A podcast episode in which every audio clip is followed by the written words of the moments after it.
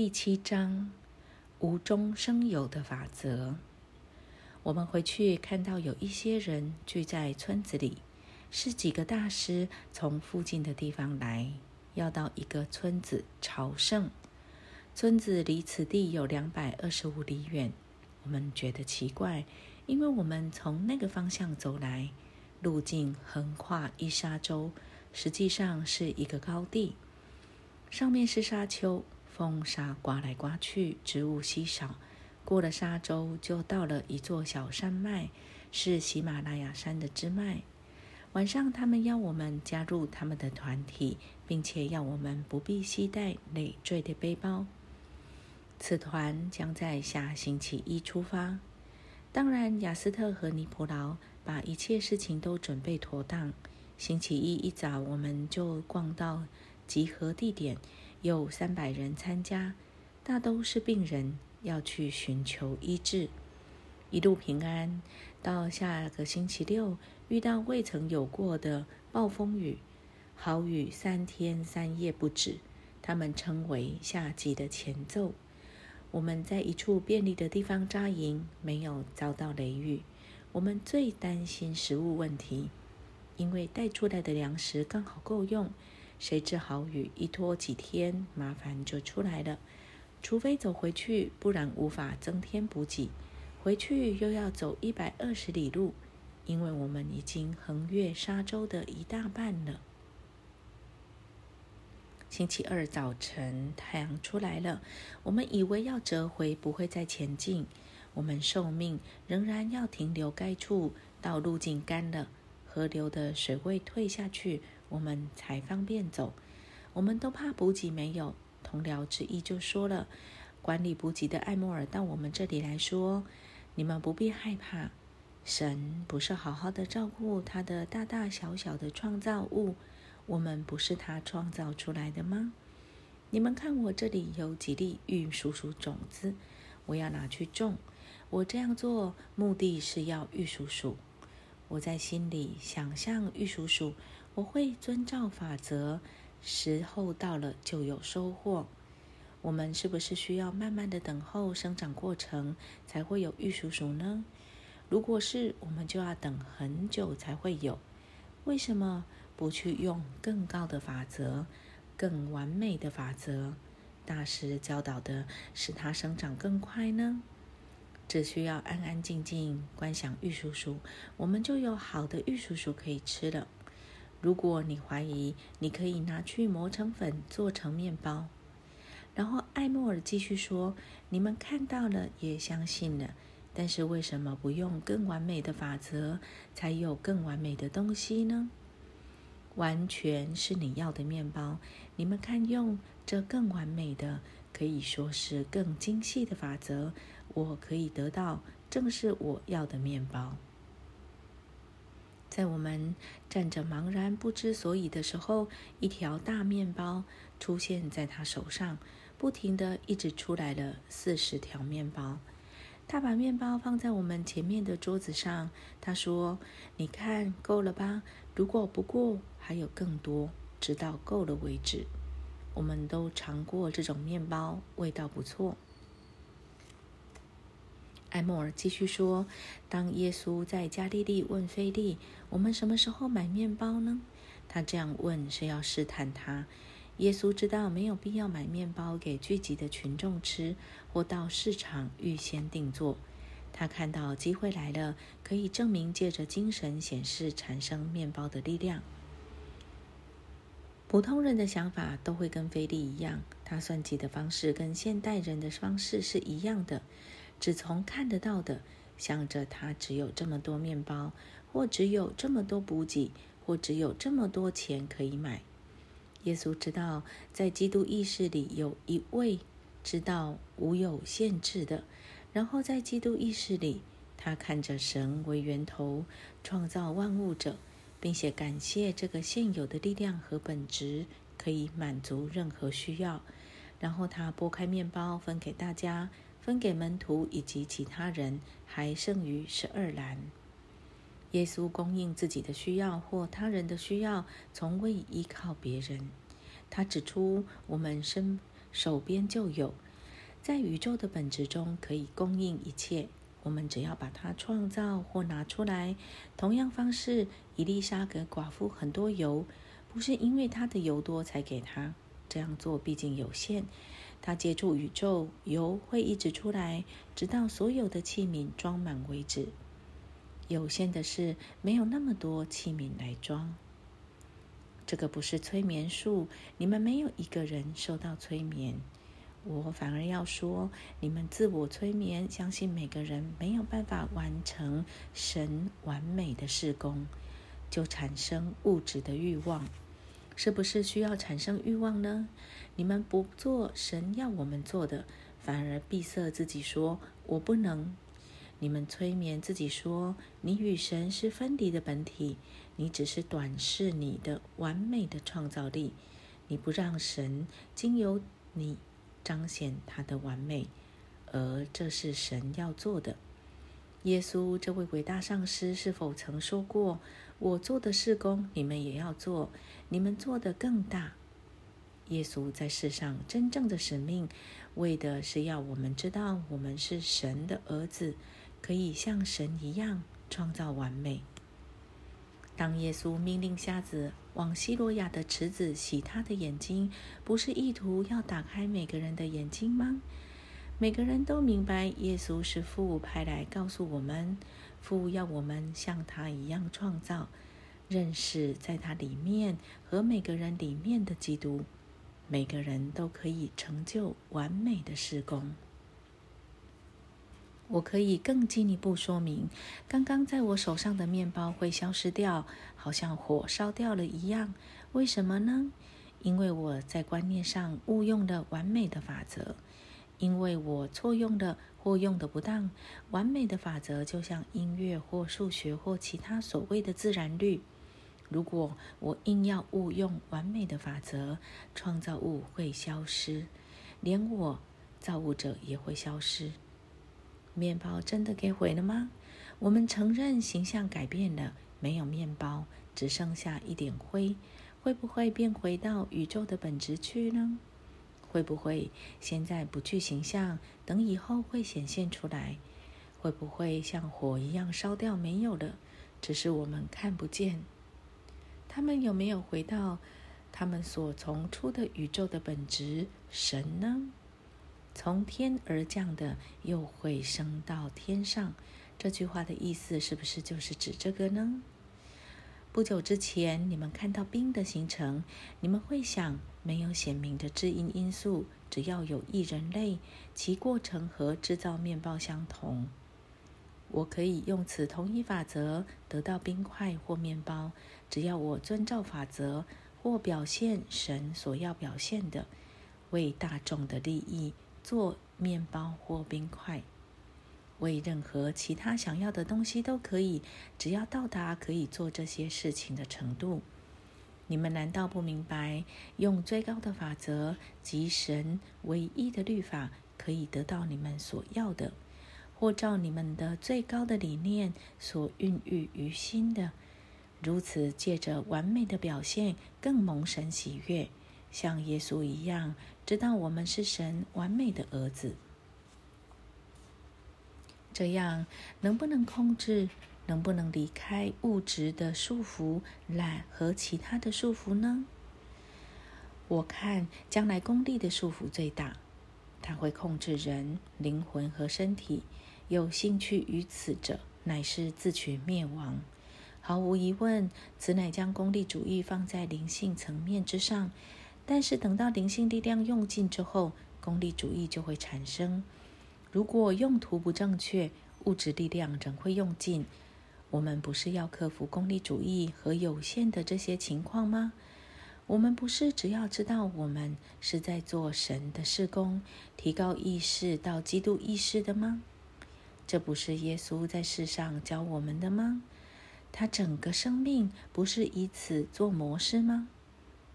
亲爱的兄弟们，你们难道不明白太初有道，道与神同在，道就是神。这道太初与神同在吗？此时每一样东西在宇宙的心质里没有成形，稍后才具形象。有些人用混沌来描绘这个道，本为实际状况之意，他们误译为混沌，意思是混乱或相争的状态，而不是更深的实际精神状态。有确切创意的意思，就是说能够绽放成型。当神的原则要从宇宙心值创造这个世界，神在安静的冥思。换句话说，神看到一个理想的世界，他把世界成型的心值放在心里一段时间，足以使波动降低。然后他开口说话，世界就形成了。我们可以说，神观想一心灵模式。或塑造一波流是所需要的本质去制造这个世界，在意识里构建此模型，待它出现已是一个完美的实相。所有的创造是上帝的想象，不知道过了多久，他希望创造成型，可以看见，到形成无形无相的以太，还没有可见实相的结果。甚至于无限的无所不在的造物者，其思想和欲望为了建造一可见形象的结果，要有次序的从实际带出来。他要确定肯定的有，所以我们必须采取肯定的步骤。神有此理想的完美世界，每一个细节都在心中，所以一定有天堂或一个完美的家。让他所创造的每一个孩子以及他的创造物和平和谐的住在这里，这是神在开始看到的完美世界，也是他现在所想要有的。我们接受它时，就是它显现之时。当我们来到一个地方，知道我们都是一体，一个人，并且知道我们是神的肢体。如同我们的肢体是身体的一部分，那么现在我们就在神的国完成这个显现，明白天堂是精神的，不是物质的；了解天堂是意识完美的状态。这个完美世界现在就在这个世界上，我们所要借做的只是接受它，它就在这里，等着我们睁开内在的眼睛。经过这个眼睛，看到我们的身体是光，不是阳光或月光，是负的光。负就在这里，在我们的最深处。我们要了解，一切都是精神的，没有物质的。如果我们明白，我们就必会想到神所给予的奇妙的灵性世界就在这里。你不明白，神就是用此方法。创造万物吗？神是不是先安静默想，并且看着光，然后他说要有光，就有了光。同样方式，他说要有天，就有了天。其他的创造也以此方式。他在意识上牢牢的保存每一形象或理念，然后说话，理想就实现了。人也是一样。神说：“我们要照着我们的形象，按着我们的样式造人，使他们管理一切。全善的神创造一切都是美好的，他最后也是最伟大的创造。人掌管一切，人看一切是善的，一切也是好的。直到人与神分离，看到恶缘或恶，那么人由于人的思想创造了恶。”一个是善的，另一个相反。因为如果有恶，就务必是相对的。善与恶如此恶，从人完美的力量表现出来，或因他观想而出现。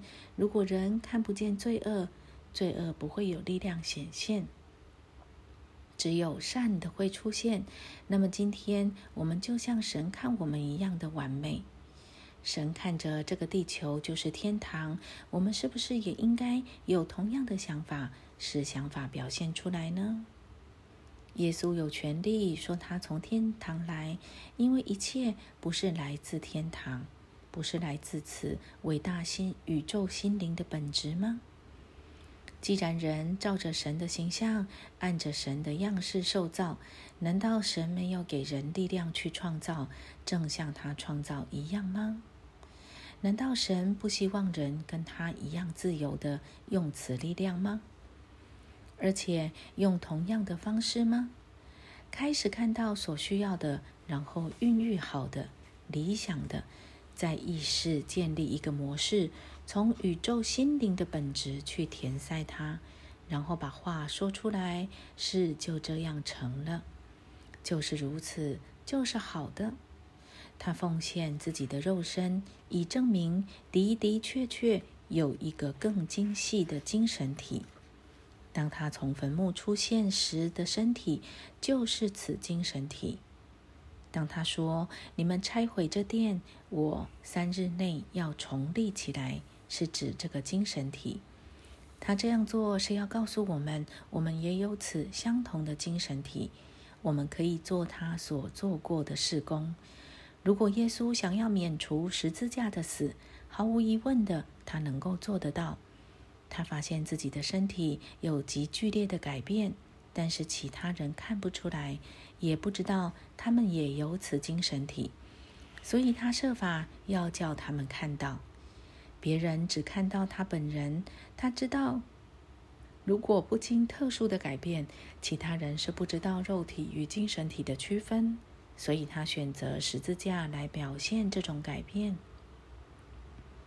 耶稣，我们最敬爱、最尊敬的这位伟大的上师，要表示给我们看的，就是人里面的基督。他在世上显现出这种。到神那里的完美的路。当我们一旦看到这条道路，还会走别的路吗？那么种树、做面包、做很多很多的事情，是不是人类存在所需要的呢？这些行为是使我们发展自己的功课。有一天，我们知道自己是神的儿子，不是仆人。即使儿子，我们可以做父所做的事，他随心所欲去用的，我们也能随心所欲的去用。我承认这一点，首先需要很大的信心。一个人要一步一步来，学音乐、做数学需要练习，直到明白为止。那么我们就完全自由自在了。有没有一个比耶稣更好、更真实的例子？你知不知道一种力量，用耶稣的名，基督就会显现，或神就会在肉身显现神出来。耶稣所到达的境界，使得他可依靠他高深的知识，或是说对神的了解，去行其伟大的事工。他不是依靠他的愿力，或是强力集中的意念。我们也不要依靠愿力或强力集中的意念。而要依照神的旨意，父啊！然而不要从我的意思，只要从你的意思，要照神的意志。你想，耶稣是不是所有的事情都照神的旨意，或者做神要他做的事呢？你会注意到，耶稣常常说关于上到高山，是不是指肉眼可见的高山？我不知道。我知道，我们必须上到高处，即意识最高的地方，接受启示。这个高处意指头部的顶端。如果功能尚未发展出来，就要以灵性的思想导之，然后从心脏此爱的中心处，我们要让爱流露出来，平衡一切。这样做好之后，基督就出现。人子知道他是神的儿子。唯一的独生子，神所喜悦的，那么继续不断的发爱心，如此我们将明白一切。停下来想一下，想深一点，就知道海岸沙粒不可胜数，就知道地上诸水是由无穷水滴聚合而成，有无数生命含藏于诸水之中，那么就知道整个地球含有无数颗石粒子。地面上有数不尽的树木、植物、花朵和丛林，也有数不尽的动物。一切都是在神巨大的宇宙心灵里，照着理想成一幅图画，他们都含有一个生命——神的生命。想想看，地球上无数个灵魂，每一个灵魂都是照着神的形象成型的，就像神看着自己一样。每一个灵魂都有相同的能量和表现力，像神一样有统辖一切的力量。你们认为神是否愿意或希望人把这种神所赐的或如神一般的特质表现出来，并且去做神遗留给人的工作呢？每一个人都是由精神变成形，是神喜欢以此形象来表达。我们了解并接受这种观念。我们也可以像耶稣一样说：“看呐，基督在这里。他是用这种方法控制物质世界或肉身。他知道并且宣称他接受他的神性，然后活出我们应该活出的样式。”